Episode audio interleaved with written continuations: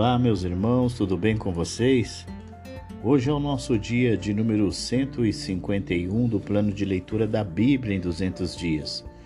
Nós lemos o livro de Abacuque a partir do capítulo de número 1, encerramos o livro de Abacuque, começamos o livro de Sofonias, encerramos o livro de Sofonias e começamos o livro de Ageu, indo até o capítulo de número 1. Em Abacuque, no capítulo de número 1, o Senhor envia os babilônios para destruir Jerusalém e Judá, o que deixa todos perplexos, inclusive Abacuque. Apesar da pregação zelosa de Abacuque e das orações fervorosas, Judá não deu sinais de melhora. Ao seu redor, o profeta viu violência, ilegalidade, injustiça e todos os tipos de outros males sociais. Sabendo que Deus era santo e justo, ele perguntava a Deus o por quanto tempo ele permitiria que essa maldade ficasse impune. Deus respondeu que estava preparando os babilônios, os caldeus, para punir Judá. Deus não disse isso aos judeus porque sabia que eles não acreditariam nele. Eles não acreditariam que ele usaria uma nação tão perversa para punir o seu próprio povo. Em seguida, segue uma descrição dos babilônios que demonstrava a crueldade de suas conquistas radicais. Arrogantes e poderosos, eles faziam o que desejavam, independentemente das leis, justiça, reis ou exércitos. Abacuque respondeu a Deus fazendo outra pergunta: Se Judá era o povo de Deus para sempre e se Deus era santo, como ele poderia usar a Babilônia para punir Judá quando os babilônios eram mais perversos do que os judeus? Parecia a Abacuque que Deus tinha os mesmos padrões dos babilônios. Eles tratariam as pessoas das nações como se fossem como se não fossem melhores do que peixes no mar, para serem capturados apenas para uma diversão do pescador. O poder dos babilônios era o seu Deus. Seu apetite de conquista nunca seria satisfeito. Eles continuariam matando e saqueando. Em Abacuque, capítulo de número 2, o Senhor Deus começa respondendo às dúvidas do profeta. Tendo feito sua reclamação, o profeta aguarda a resposta de Deus. A resposta era que a ganância, o orgulho e a violência dos babilônios eram os meios de sua queda. Poderia passar algum tempo antes que o julgamento caísse, mas certamente cairia. A maldade sempre trazia derrota no final, assim como a retidão moral sempre levaria à vitória. Há uma mensagem nisso também para os judeus. Os gananciosos nunca ficariam satisfeitos, mas os justos encontrariam contentamento genuíno em sua lealdade a Deus. O profeta agora anunciava o julgamento dos malfeitores, listando cinco pecados que Deus deveria punir. Ele apresenta cada condenação com as palavras: Ai daquele que. O malfeitor aqui era provavelmente a Babilônia, mas a condenação também se aplicava aos judeus. Na verdade, isso se aplicava às pessoas de qualquer idade e raça. Para ilustrar o desejo de poder da Babilônia, o profeta se refere à prática de emprestar dinheiro, que era a causa de muitas injustiças e dificuldades na sociedade. A Babilônia era como um credor de dinheiro impiedoso, que ao cobrar juros altos que o devedor não podia pagar, colocava o maior número possível de pessoas em seu poder. Mas essas pessoas escravizadas surgiriam repentinamente e derrubariam seu mestre perverso. Eles fariam com que ele o que eles fariam com, com ele o que ele fazia anteriormente com eles. A Babilônia tornou-se rica e segura ao tratar outras nações de maneira vergonhosa. Era como um pássaro que construía o seu ninho no alto de uma árvore, longe dos problemas, onde poderia viver com tranquilidade e conforto. Mas o luxo da Babilônia seria uma testemunha contra ela no dia do julgamento e assim garantiria para ela uma punição adequada. Em suas conquistas implacáveis, a Babilônia destruiu cidades e nações, muitas vezes com o único objetivo de enriquecer. Ela se apoderou da riqueza e da força de trabalho dessas nações e os usou para tornar magnífica sua própria capital nacional. Não percebeu que só Deus era o governante do mundo e a grande cidade que a Babilônia construiu um dia seria queimada. Deus usou a Babilônia para punir outras nações, um julgamento que o profeta comparava a um copo de bebida forte que era dado a uma pessoa para embriagá-la. Mas os babilônios foram além dos limites que Deus estabeleceu. Eles massacraram pessoas cruelmente e se deliciaram em zombar de suas vítimas.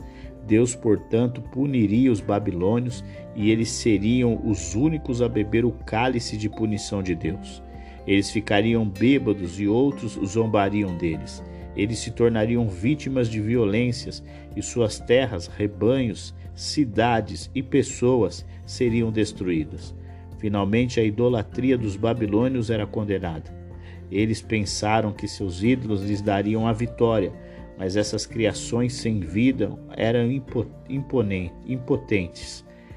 Eles nada poderiam fazer a não ser enganar aqueles que neles confiavam. O Deus vivo mostraria que somente Ele era o controlador do mundo. Em Abacuque 3, tiramos preciosas lições para a nossa vida sobre o poderoso agir de Deus. O profeta começa orando. Abacuque relembra as obras poderosas que Deus fez por seu povo no passado e ora para que Deus haja em seu nome novamente. No entanto, ele sabia que quando a ira de Deus era incitada contra os pecadores, os inimigos de Israel poderiam não ser os únicos a sofrer. O povo de Deus também era pecador e, portanto, o profeta orava pela misericórdia de Deus quando lidava com eles. O julgamento de Deus era retratado em várias ilustrações, algumas das quais pareciam ter sido tiradas da história da fuga de Israel do Egito e da jornada para Canaã sob o comando de Moisés.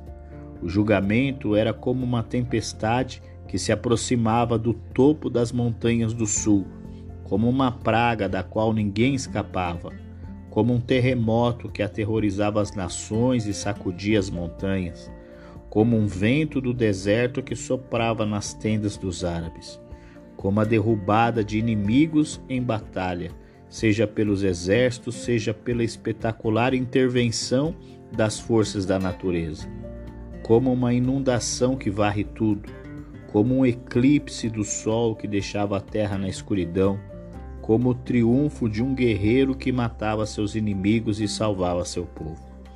O profeta estremecia ao pensar em tal julgamento. Sua única esperança era confiar no controle da justiça e misericórdia de Deus. Campos e rebanhos poderiam ser destruídos, mas ele permaneceria fiel a Deus. Ele ficaria satisfeito com o conhecimento de que um Deus de infinita sabedoria e poder sabia o que estava fazendo, e sua vontade era perfeita. Essa confiança profunda era a resposta às dúvidas e reclamações que antes havia manifestado. E assim nós encerramos o livro de Abacuque. E agora nós começamos o livro de Sofonias.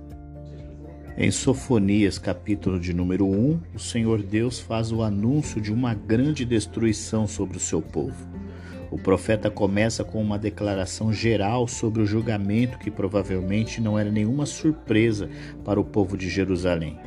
Ele anunciava que Deus destruiria o pecado da terra. O que surpreende os ouvintes era a afirmação de Sofonias que Deus iria destruí-los, pois eles também eram pecadores. Práticas antes Deus, estabelecidas por Manassés, ainda existiam como a adoração de Baal, a adoração das estrelas e a adoração de Moloque. Essas práticas seriam drasticamente removidas junto com aqueles que se engajavam nelas.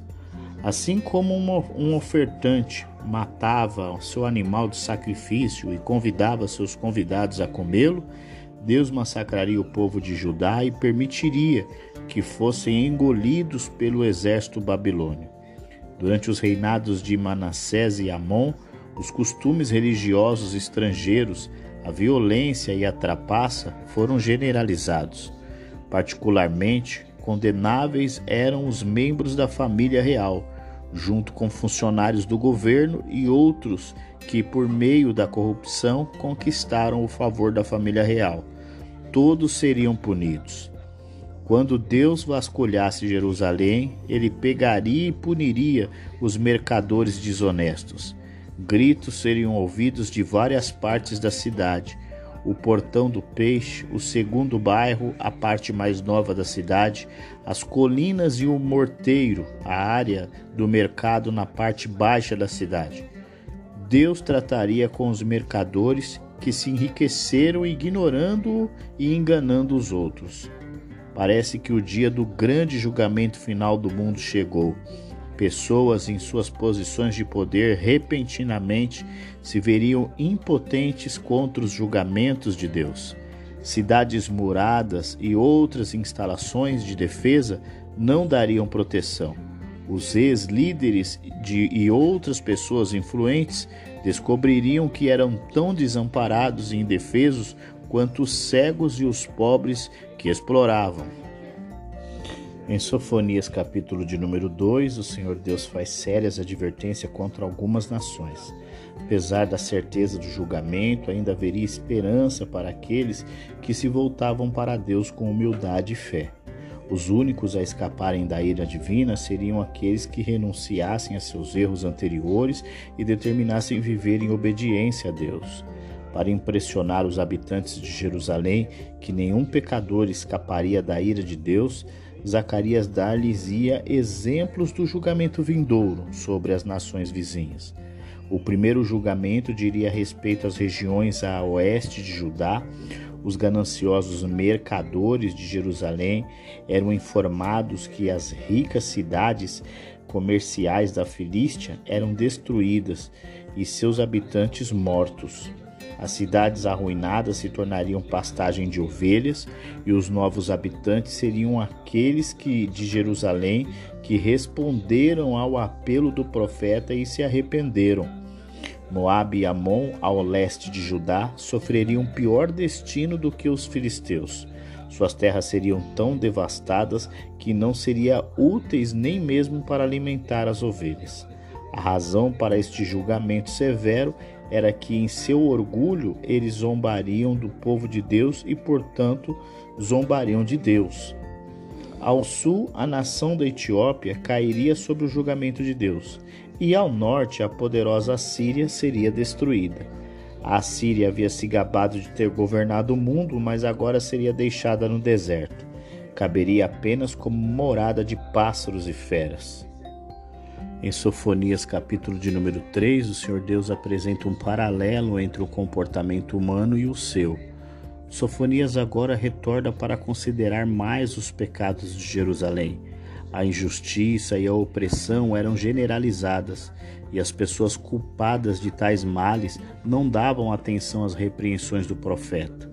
Funcionários e juízes eram corruptos, mais selvagens do que os leões e mais gananciosos do que os lobos, eles favoreciam apenas aqueles que os pagavam bem. Os líderes religiosos eram igualmente maus e usavam a sua posição para obter benefícios para si próprios.